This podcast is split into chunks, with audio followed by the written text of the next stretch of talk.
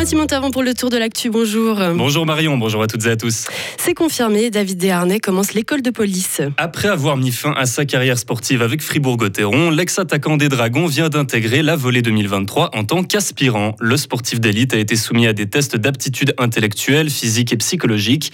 Il a passé toutes les étapes avec succès. Si tout va bien, David Desharnais deviendra gendarme en 2025 et selon ses recruteurs, sa notoriété peut être un atout dans ce métier. Toujours au sujet de Gauthieron, le club planifie l'avenir de ses jeunes joueurs. La collaboration avec Turgovie se poursuivra la saison prochaine. Les attaquants Kevin Etter et Kevin Nicolet, ainsi que le gardien Loïc Gallet, feront leurs armes en Swiss League tout en restant sous contrat avec le club fribourgeois. Dominique Bignas a lui décroché un contrat de deux ans avec les Dragons. L'attaquant de 20 ans évoluera donc avec la première équipe. Grange Paco doit adhérer au réseau Santé Sarine dans le domaine de la défense incendie. Le Conseil d'État contraint en effet la commune à rejoindre l'association afin de pouvoir efficacement appliquer la loi sur la défense incendie et les secours dans le district. Trois autres collectivités fribourgeoises ont également dit non à cette décision. Il s'agit d'Atalance, Corbière et Prévon d'Avaux. Le Conseil d'État a indiqué qu'il prendrait les mêmes mesures dans leur cas. Un nouvel hôpital fribourgeois risque de voir le jour dans les 10 ans à venir. Hier, le canton a présenté une nouvelle planification hospitalière pour définir les besoins de la population fribourgeoise jusqu'à l'horizon 2035. Que ce soit dans les soins aigus, la psychiatrie ou encore la réadaptation, le nombre de cas ne va cesser d'augmenter.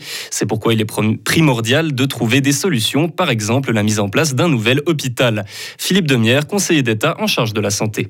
Actuellement, on est vraiment dans les prémices de cette nouvelle hôpital. Pour nous, il est important de pouvoir accueillir toutes les personnes de notre canton. Euh, en tant que ministre de la Santé, je dois accueillir tout un chacun ou à chacune dans un hôpital. Donc, on doit pouvoir mettre les conditions cadres aussi qui permettent l'accueil de ces personnes-là. Donc, euh, l'étude est en cours maintenant. Nous irons le plus rapidement possible, c'est vrai, parce que l'augmentation de la population se fait sentir déjà maintenant. On doit pouvoir répondre à nos besoins. J'ai envie de, de pouvoir contenter tout le monde dans notre canton.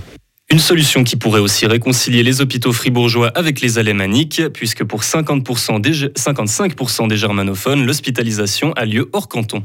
Dans le canton de Fribourg, on estime qu'un peu plus de 300 personnes vivent avec un trouble du spectre de l'autisme. Julien Dessinet, 34 ans, est autiste, mais il a été diagnostiqué sur le tard il y a seulement 7 ans. Le fribourgeois fait partie des nombreuses personnes n'ayant pas été diagnostiquées à l'école et dont la vie est devenue assez compliquée. Aujourd'hui, Julien Dessinet fait partie du comité d'autisme Fribourg et il témoigne des difficultés qu'il rencontre au quotidien. Dans mon quotidien, le plus gros changement, c'est la perception de l'environnement. Donc, genre, les bruits sont beaucoup plus forts et chaque bruit est distinct. La lumière est plus forte et aussi la présence de foule, en fait. Le nombre de personnes qui m'entourent est aussi très important. Je ne peux pas avoir autant de personnes que les autres. Ça crée de l'anxiété, en fait. Si je me rends sur un sommet d'une montagne, je fais très bien. si je me mets au centre-ville, ça sera pas possible.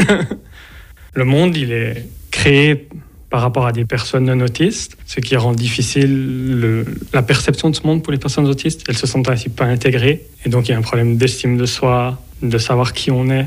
Pour mieux faire comprendre la situation des personnes atteintes d'un trouble autistique, l'État de Fribourg organise cet après-midi des ateliers de sensibilisation. La manifestation aura lieu à la Haute École de Travail Social à Fribourg. Deux trains ont déraillé hier après-midi dans le canton de Berne. 15 personnes ont été blessées, dont une gravement. Le premier accident a eu lieu à 16h30 près de la gare de Luchert, dans la région de Bienne.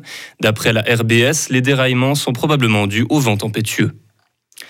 Une lobbyiste du Qatar porte plainte contre le cabinet d'enquête suisse ALP. Elle l'accuse d'espionnage sur ses activités dans le but de la déstabiliser sur demande des Émirats arabes unis. La plaignante aurait été observée à l'intérieur même de son domicile. Selon son avocate, la démarche vise à obtenir une enquête pour tirer cette affaire au clair. Les vents violents frappent la Suisse, mais aussi les États-Unis. En Arkansas, l'état d'urgence a été déclaré hier après qu'une tornade a fait trois victimes et des dizaines de blessés. Ces phénomènes naturels sont fréquents au centre du territoire américain. Il y a une semaine, la même catastrophe s'était produite dans le Mississippi, causant la mort de 25 personnes. Donald Trump se retrouve pour la première fois inculpé. Il va comparaître mardi devant la justice de l'État de New York. Entre beaucoup d'autres motifs, il est suspecté d'avoir acheté le silence d'une star du X durant sa campagne en 2016. Pour un ancien président américain, ce genre d'inculpation n'a aucun précédent historique. Merci beaucoup Timothy, on vous retrouve à 7h30. Retrouvez toute l'info sur frappe et frappe.ch.